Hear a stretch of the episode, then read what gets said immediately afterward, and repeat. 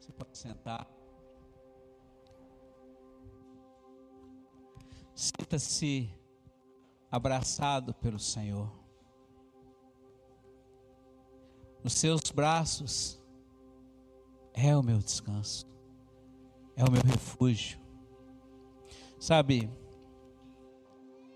o pastor, o Supremo Pastor, o papai, ele sabe quando nós estamos cansados, nós estamos sobrecarregados, nós estamos aflitos, angustiados, ansiosos.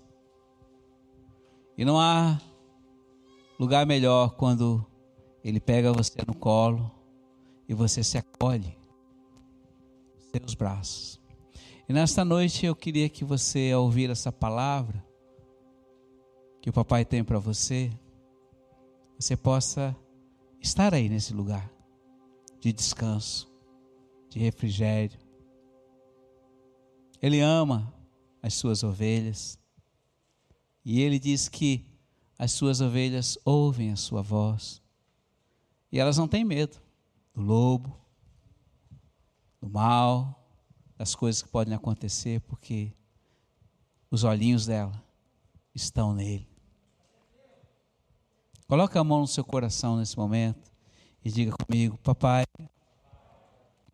neste momento eu estou nos teus braços. Me acolhe e me dá descanso. Eu quero te ouvir. Amém. Até mesmo você que está me vendo, está aí do outro lado da telinha, no seu celular, no seu computador, papai está aí. E o amor dele excede toda e qualquer compreensão e entendimento. Eu queria hoje trazer uma palavra que é como você se vê como você se enxerga. Você já ouviu falar sobre isso, mas eu quero trazer uma palavra para que você tenha uma revelação maior a respeito disso que você já sabe. E a palavra diz lá em Gênesis capítulo 1, versículo 26, que depois que o Senhor fez todas as coisas pela palavra dos seus lábios, ele formou o homem, ele formou e diz: façamos o homem a nossa imagem e a nossa semelhança. Por que façamos? Porque ele não estava sozinho, papai não estava sozinho, sabedoria estava com ele. A águia da sabedoria, um dos quatro seres viventes, ali estava, a arquiteta do universo, estava ali formando a imagem e semelhança.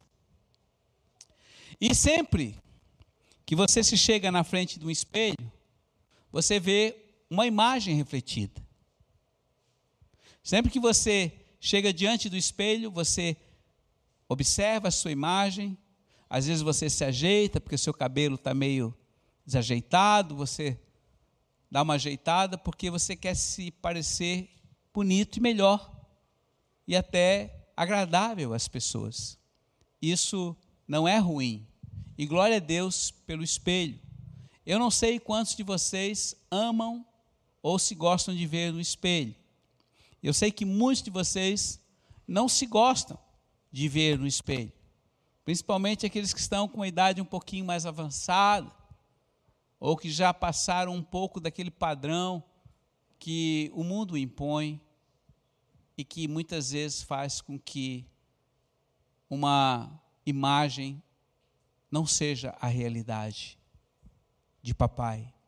Por isso, imagem significa retrato, algo que se vê refletido, mas a semelhança significa a característica, o DNA, aquilo que o Pai é. Hoje você é fruto daquilo que seus pais foram. Nós carregamos sobre nós uma herança genética, mas a herança que hoje eu quero mostrar para você é a herança que papai colocou no seu coração, na sua vida. E eu quero dizer algo para você muito importante. O dia que você creu em Jesus, O dia que você entregou a sua vida a Jesus, havia no seu interior o Espírito de Deus e esse Espírito foi é, estava apagado.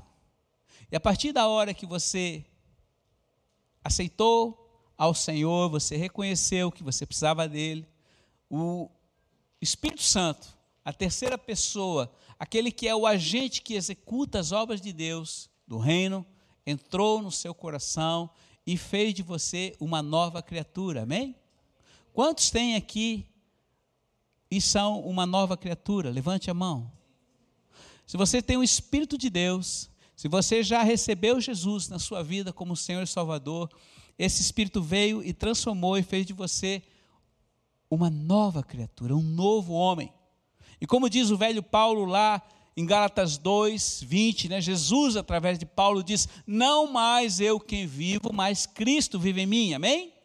Repita comigo: Não mais eu que vivo, mas Cristo vive em mim. Agora coloca a mão no seu coração e repita de novo: Não mais eu que vivo, mas Cristo vive em mim. Aleluia. Vamos dar uma salva de palmas ao Senhor. Você tem dúvida que Jesus está em você? Alguém tem dúvida? Você tem? Se você já tem, já o aceitou como Senhor e Salvador, saiba, Ele está aí. E o mesmo Jesus, através de Paulo, diz que Cristo em vós, Cristo em vocês é o quê? A esperança da glória. O que é esperança? Esperança é a concretização de algo que se espera. A esperança reflete algo muito, muito, muito bom que Deus tem preparado para aqueles que o amam. E ela é um dos fundamentos das colunas do reino: a fé, a esperança e o amor. Essas três coisas, filhinhos, estão dentro de você, estão em você. E você sabe disto. Até porque essas palavras estão meio gastas. Tudo que a gente repetiu aqui, não mais eu quem vivo, Jesus vive em mim, Jesus em mim a esperança da glória, eu sou imagem e semelhança, eu tenho a mente de Cristo, eu, essas coisas todas você sabe. Mas como você se vê? Eis a questão. Como você se vê frente a um espelho? Ah, pastor, eu não gosto de me ver na frente do espelho, não, porque estou gordo, barrigudo, careca, cabelo branco, já não era mais como eu era, enfim, eu sou isso. Não, não, não me gosto, não me amo. Não gosto de chegar na frente de um espelho. Na realidade, não são poucos que têm esse sentimento. Até eu. Eu já estou com 65, vou fazendo 66. Às vezes eu me chego lá, é, não está bom. Não está legal. Porque o olho está caído, assim. E você fica se analisando ali, é ou não é? E o que vem, que sensação vem quando você começa a olhar a sua imagem naquele espelho? Não é uma sensação boa, principalmente para os que estão já com a idade um pouco mais avançada ou que passaram daquele padrão que o mundo impõe. E quando você tem essa visão a seu respeito, você começa automaticamente a ter um sentimento de autodepreciação. O que é autodepreciação? É uma capacidade de jogar para baixo aquilo que você é. E quando você tem esse sentimento, ao te olhar no espelho, você vai começando a perder, a encolher uma esperança de que um dia você iria ser feliz. Você encolhe a esperança de uma promessa que o Pai fez para você. E você tira os olhos de toda a promessa e de tudo que ele tem falado aqui a teu respeito, porque você começa a olhar para dentro de você e você começa a ser crítico com você mesmo e passa a não se amar. E quando você não se ama, você também é incapaz de amar quem está próximo de você. Ah, pastor, mas isso está tão natural?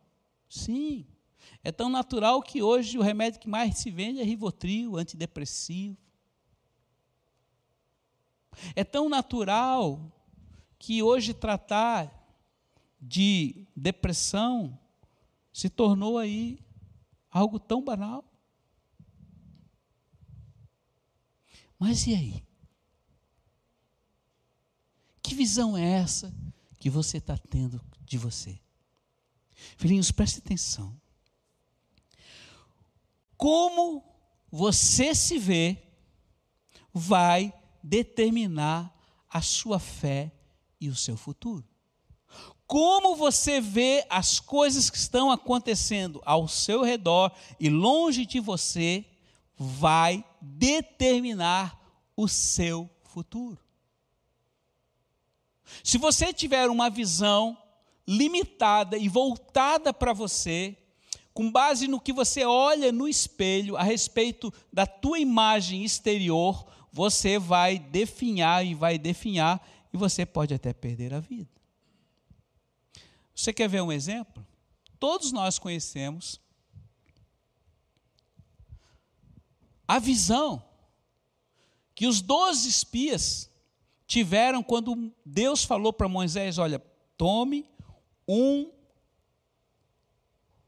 líder de cada tribo e manda a terra que eu já prometi que vou dar para você, para olhar a terra, espiar a terra. Mande para que eles vão naquele local e vejam o que lá tem e tragam esse relato para vocês. Você pode então até abrir a palavra em Números capítulo 13 e 14. Porque essa passagem nós conhecemos.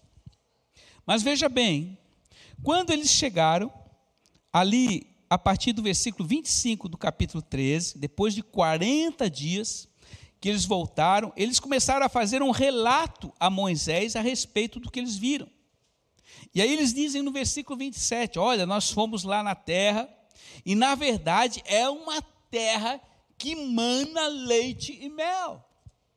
E, e eis aqui os seus produtos. Dizem, queridos, dizem não, a palavra de Deus diz que o cacho de uva era tão grande que eles tiveram que trazer numa vara, duas pessoas, tamanha a uva. Eu não conheço essa uva, nunca vi. Lá em Israel tem uva grande, mas não para carregar numa vara. Mas hoje o símbolo, o símbolo do, do, do, do, do Ministério de Turismo em Israel é esses dois homens carregando um cacho de uva e o, a vara envergada de tal era o peso. Havia muito alimento naquela terra.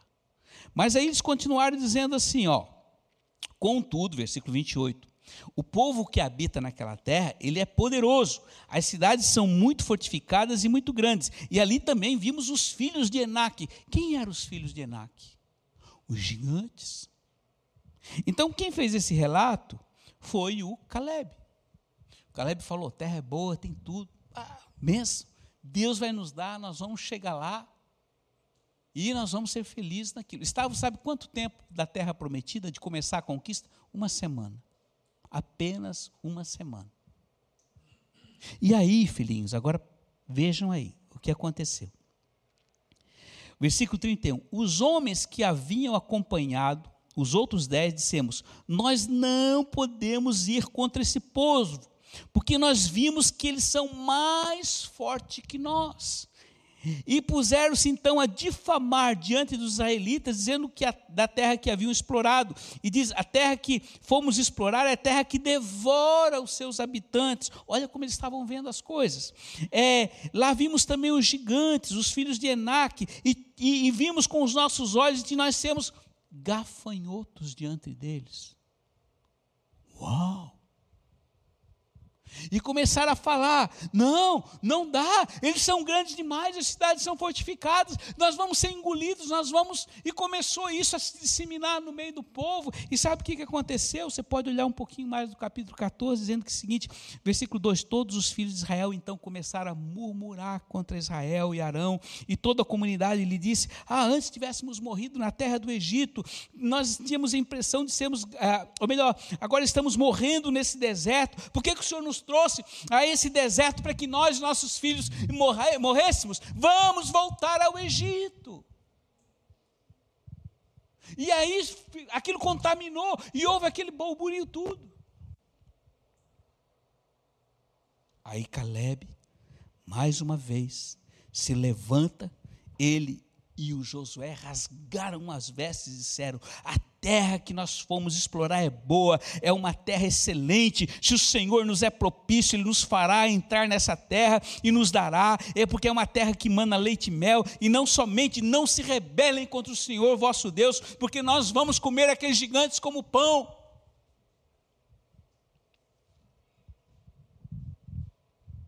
E aí, Moisés, depois de ouvir isso tudo, foi para Deus. E aí Deus assim: Eu vou matar todo este povo. Eu vou fazer através de ti, Moisés, através de Josué e Caleb, uma nova geração. Aí Deus, Moisés falou para ele: Não, não, Deus, por favor, não faça isso, porque os povos outros que estão ao seu redor, se você tirou-nos do Egito para matar no deserto. Aí o Senhor falou: Tá bom, eu, eu ouço, eu vou seguir a tua sugestão, eu ouço a tua súplica, mas eu declaro que nenhum deles entrará na terra prometida. Sabe o que Deus fez aqui? pode virar de costa. A terra estava diante deles, 180 graus, e começaram a marchar. 40 anos, padecendo, quando tinha apenas sete dias para começar a alcançar. Irmãos, presta atenção, isso é sério. Vou repetir. Como você se vê, como você vê as coisas, vai determinar o que você vai ser no futuro. Esses homens, esses dez homens que foram e viram o que havia lá, eles tinham participado de todas as maravilhas que Deus. Irmãos, eu não conheço. O maior milagre para mim é o milagre de ter, Deus ter parado o sistema solar e ter dado uma ré no, no, na rotação da Terra. Isso para mim foi um maior milagre. A Terra tem um atraso de 24 horas aí na sua rotação.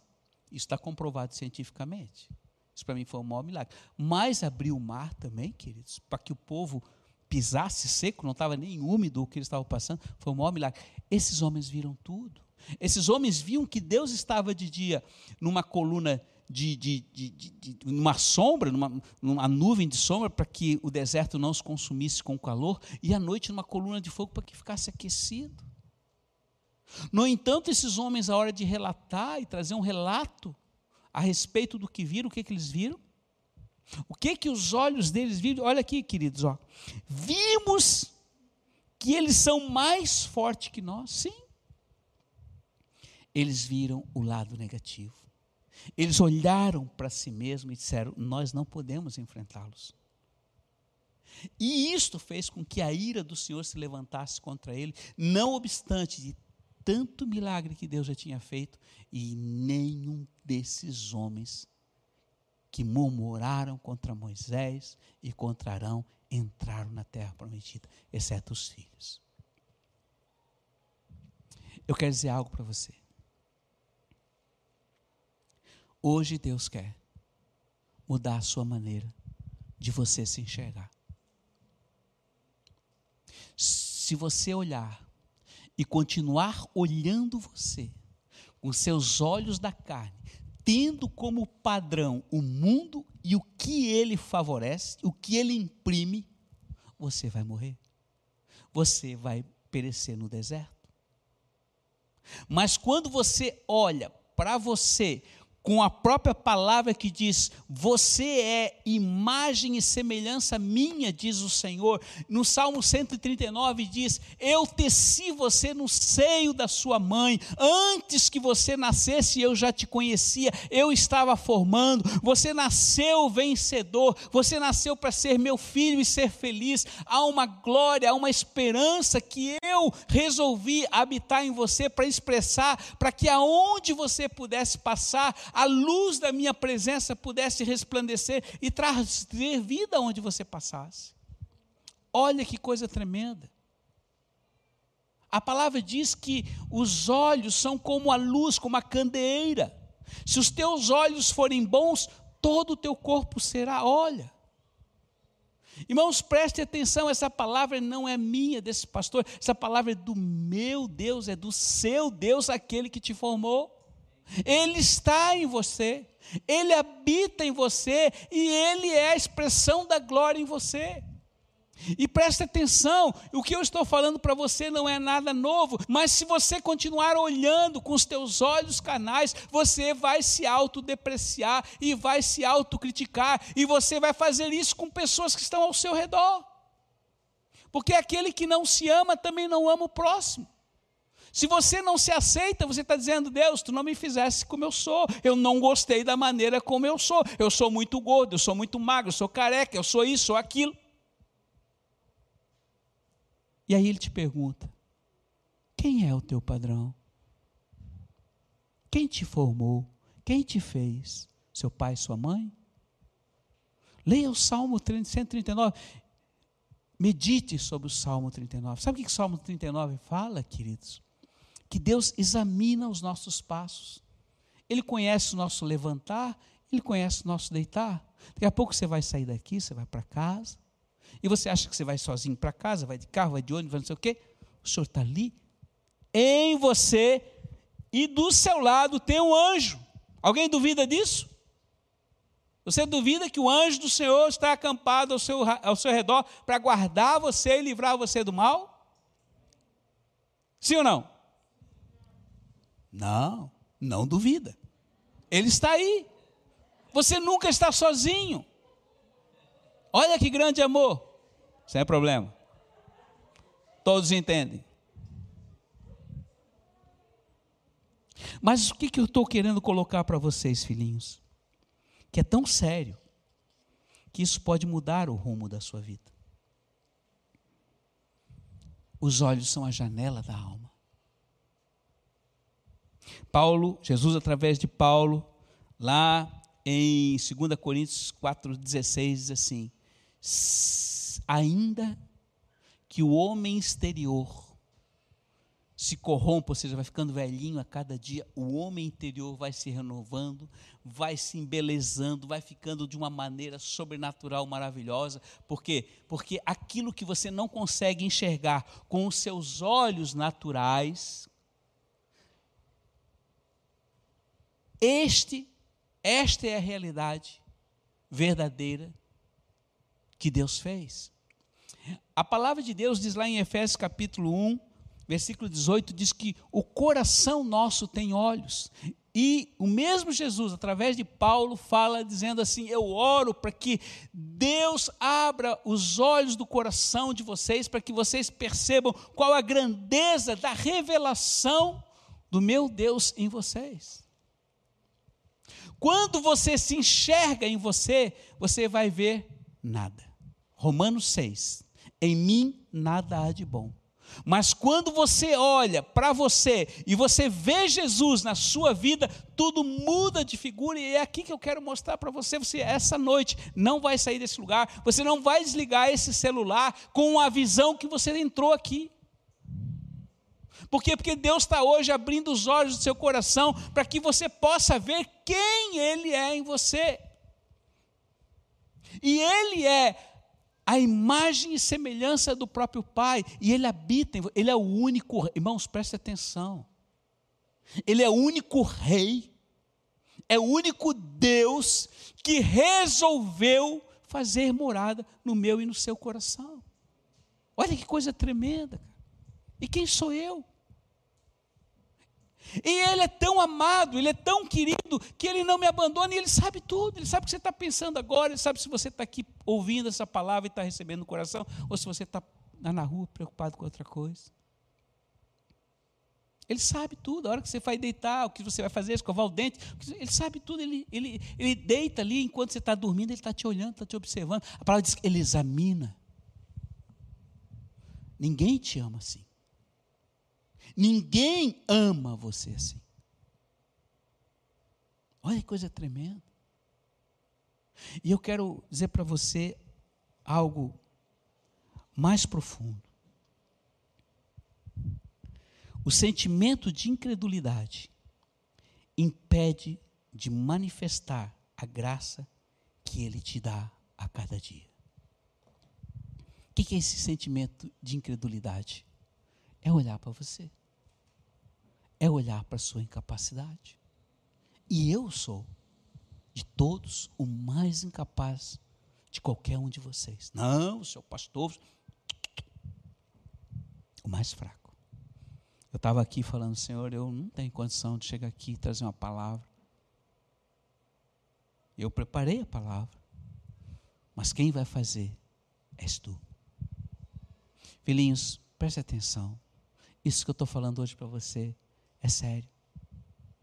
Se você tiver a visão que os mesmos espias tiveram em relação ao que Deus te prometeu e a própria palavra dele, você vai morrer. Você vai morrer de pandemia, você vai morrer de más notícias, você vai se definhar, você vai cair em depressão, você vai cair com falta de esperança, falta de amor, você não vai acreditar em nada e você vai se definhar. E aí, para amenizar, você vai tomar um Rivotril, vai tomar um antidepressivo, você vai tomar isso, vai tomar aquilo. Nada contra o remédio, remédio às vezes precisa. Mas, irmãos, a sua confiança não pode estar em remédio, em médicos e hospitais. A sua confiança tem que estar no Senhor. E eu tenho algo mais para você. Eu quero que quando você chegar agora na frente do espelho, ao invés de você olhar os seus defeitos, ou você brigar com o espelho, ou você não se gostar, quando você chegar na frente do espelho, lembre-se o que ele falou. Não é mais você que vive, mas é ele que vive em você. Quando você chegar na frente do espelho, você vai ver Jesus em você. Porque Deus vai mostrar com os olhos do coração de que em você está a pessoa de Jesus. E quando você está diante da pessoa de Jesus, querido, você não vai ficar bravo, não. Você vai ter uma alegria, você vai ter uma paz, você vai ter uma esperança. E sabe o que você vai fazer quando você chegar na frente do espelho? Ó oh, Senhor, obrigado porque eu sou o que sou e tu está em mim, Senhor. Eu me abençoo, Senhor, eu te abençoo na minha vida, amém? Você vai abençoar você através do espelho, você vai glorificar a Deus pela imagem que ali está. Senhor, o que eu sou é a expressão de quem tu és, e eu quero ser algo além do que eu sou na minha vida natural. O meu corpo, o Senhor pode estar ficando velhinho, caído, tudo, mas não importa. O importante é que a tua presença em mim me confere vida. E a tua palavra diz que eu tenho vida e tenho vida em abundância. Amém? Quantos creem na palavra? Mas quantos não vivem a abundância do Senhor?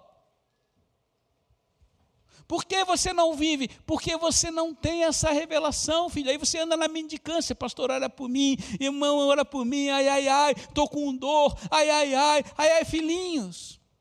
Todo o poder, ele disse antes de subir aos céus, os discípulos estavam tudo ali olhando para ele assim: Ó, oh, vou dizer um negócio para vocês, eu vou subir ao, céu agora.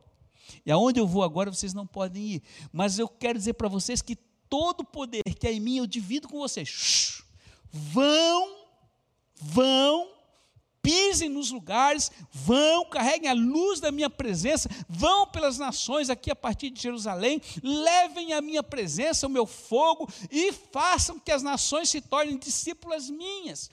Toda a autoridade eu dou para vocês. Olha que coisa tremenda. E eles saíram dali. E a palavra diz que eles foram perseguidos, se levantou o inferno contra eles, levantou o judeu, levantou tudo, apanhava daqui, corriam para outra cidade, mas aonde eles passavam, eles deixavam o quê? Rastro de vida. Eu não sei por onde você passou, que você falou para alguém a respeito de quem você crê, em quem você crê e que mudou a vida de alguém. Se você já fez isso, saiba que aonde você passou, você deixou um rastro de vida. E não foi você, mas foi Jesus em você. E quando você falou de Jesus, você não estava falando de você mesmo, você estava falando daquele que deu a vida por você. E eu quero hoje, em nome de Jesus, que você olhe com os olhos dele o Senhor falou: a segunda onda vai vir pior do que a primeira. Então ele está dizendo: vai piorar tudo. Mas os que estão em mim, os que estão comigo e refugiados no meu colo, mil vão cair à esquerda, dez mil à direita, mas eles não serão atingidos. Ele é o meu refúgio e fortaleza no tempo da tribulação e da angústia. Eu não permitirei que ele seja abalado. Se meu filho passar pelo fogo, ele não vai se queimar. Se ele passar pelas águas, ele não vai submergir, porque o seu coração estará firme em mim. Hoje, Deus está dizendo para você, filho, enxergue com os meus olhos eu quero colocar os meus olhos em ti. Para que tu vejas e comece a glorificar a mim pelo que tu és. Que tu comeces a chegar na frente do espelho, não se ver mais como você gostaria, como o mundo gostaria que você fosse, mas que você veja como ele te vê e ele te vê perfeito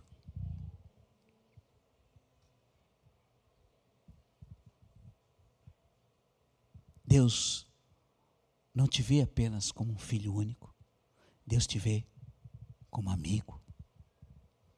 E em nome de Jesus, quando você sair desta porta, você vai ter um novo relacionamento com Ele.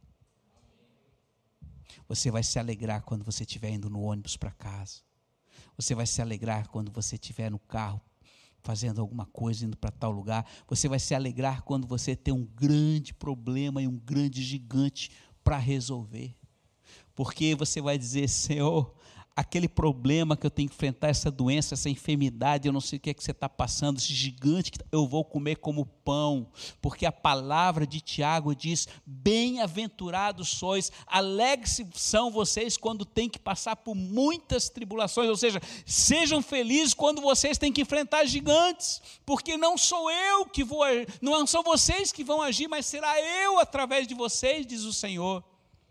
Quando há algo impossível para fazer, quando você se, se, enfrenta numa situação de enfermidade ou de situações que homem algum pode te ajudar, saiba, Deus está prestes a começar a se mover. E quando ele se move, não tem para ninguém.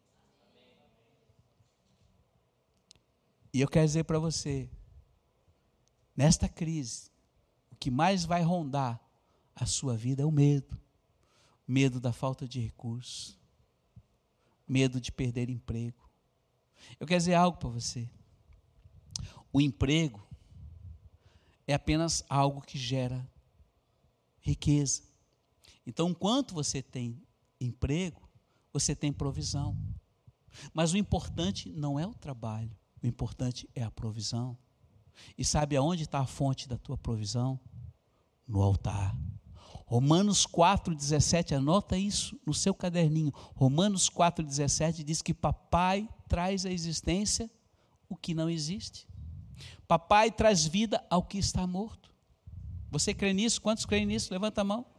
Se você crê nisso, você precisa colocar isso em prática. Papai, eu quero casar lá em Israel. Aí você olha para você e diz: Não tenho um centavo. Papai, preciso de tantos. Estou dando um exemplo. Não existe limite. Agora eu quero algo, porque você tem falhado. Você tem lido a Bíblia. Você tem lido o manual do fabricante. Você tem lido essa carta de amor. Mas papai está dizendo assim: Eu não quero apenas que você leia. Porque você lê é o mesmo que você lê algo no celular. Mas eu quero que você leia pare, tenha um tempo comigo e medite sobre esta verdade. Eu estou em você. Eu sou a esperança da glória. Não apenas creia, mas haja em cima disso. Me veja em você. E glorifique ao meu Pai, porque eu estou em você. Os teus olhos serão bons e todo o teu corpo será. É isso que o Senhor fala lá em Mateus 6, 22, 23. Feche os teus olhos nesse momento. Coloca a mão no teu coração. Você vai falar com o papai. Você vai falar com aquele que te gerou. Você vai falar com aquele que te formou. Você vai falar com aquele que te ama tanto, que sabe exatamente o número de cabelos que tem, de fios de cabelo na tua cabeça. Diga para ele assim: Querido papai, eu reconheço que eu fui formado por ti. Mas eu te peço perdão, porque eu não tenho conseguido me ver como tu me fizeste e como tu me amas. Hoje, papai, eu te peço, abra os olhos do meu coração para te glorificar por aquilo que sou, como sou, do jeito que sou. Eu quero, papai, expressar a tua imagem e a tua semelhança em minha vida. Eu quero e vou, a partir de hoje, quando chegar diante da minha imagem no espelho, me alegrar e abençoar quem está em mim. E quem está em mim, papai, és tu, a esperança da glória. Hoje eu posso dizer, seguramente, que não mais vivo eu, mas tu em mim, a esperança da glória. Muito obrigado, papai, porque resolveste e escolheste morar em mim. Faz de mim o teu melhor amigo, a tua melhor amiga. Eu te amo. Eu te amo. Agora você se levanta e vamos adorar o Senhor com este cântico. Adora, adora. Deixa, deixa papai expressar em sua vida. Deixa o bom pastor te pegar no colo e sinta o carinho e o amor. E não somente sinta, mas veja como ele te vê nesta noite.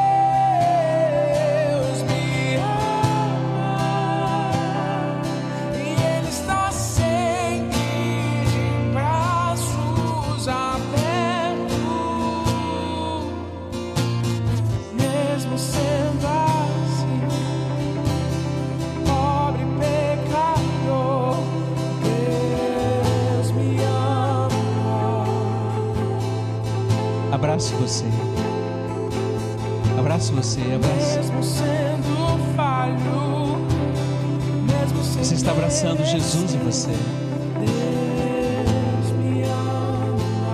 Sinta o amor. Sinta o refúgio das suas mãos, do seu abraço.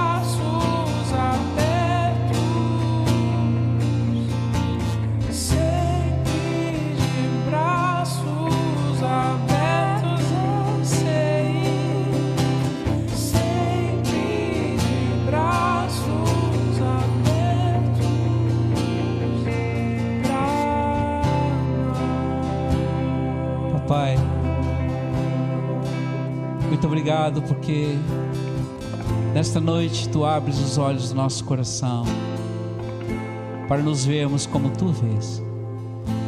Obrigado porque a partir de hoje nós vamos ver o nosso próximo, o nosso irmão, o nosso marido, a nossa esposa, nossos filhos, as pessoas que estão ao nosso redor, como filhos teus, que têm a tua imagem e a tua semelhança. E nós podemos assim amar uns aos outros como tu tens nos amado. Muito obrigado porque nesta noite tu abriste os nossos olhos e nós po- podemos nos alegrar com aquilo que estamos vendo e certamente veremos daqui para frente. Muito obrigado por esta noite, querido. Que a tua presença e a tua paz, que excede todo entendimento, possa guardar cada filho teu. E que a bênção, a paz, a alegria e o amor esteja constantemente conosco e que possamos ver, andar e agir pela nossa fé com os olhos em ti.